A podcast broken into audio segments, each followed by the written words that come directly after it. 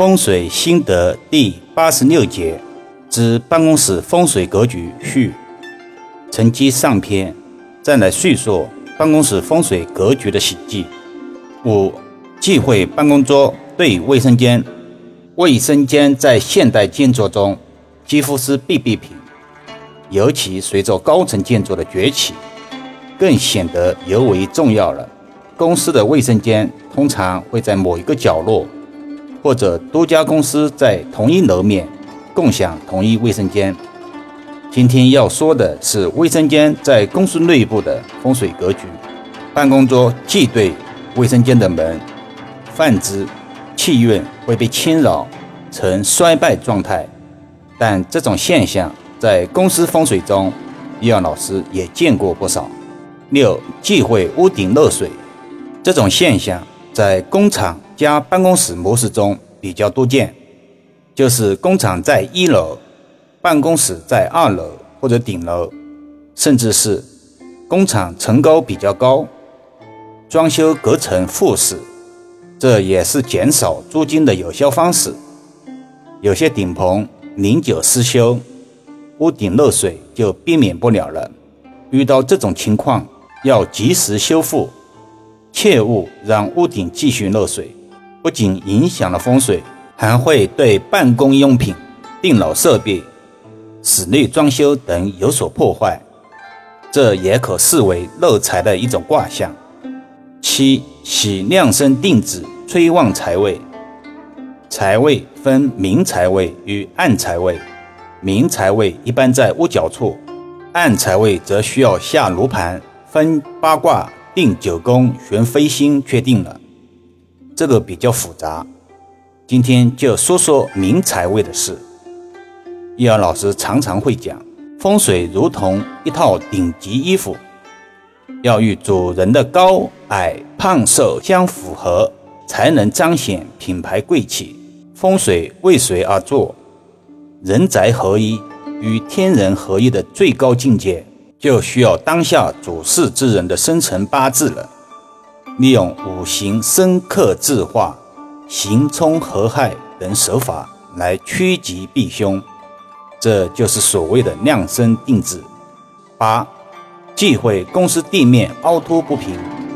前一段时间，实地堪舆风水中，一个楼面的办公区地面高低不平，有的甚至有二十厘米的落差。这个因为建筑结构的原因，都属正常。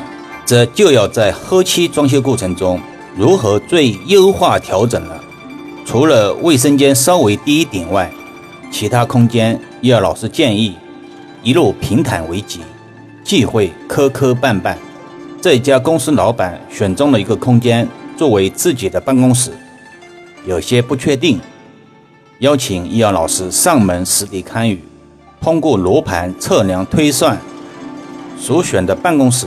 确实为旺地，而且地理位置也适合做老板办公室，就是地面稍微低了十公分，已经装修结束了。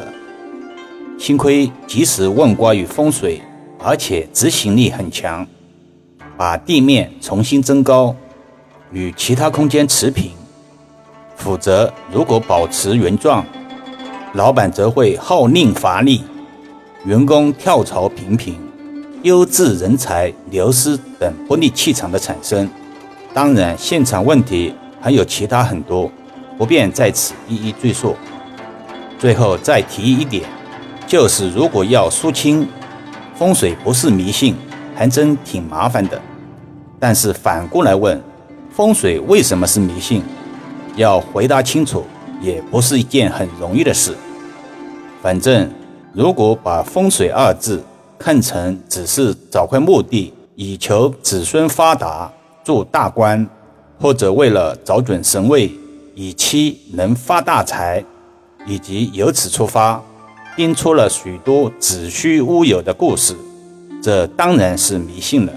如果把它定位在为了改善人的居住条件，为了协调人和自然的关系，躲开自然灾害等等。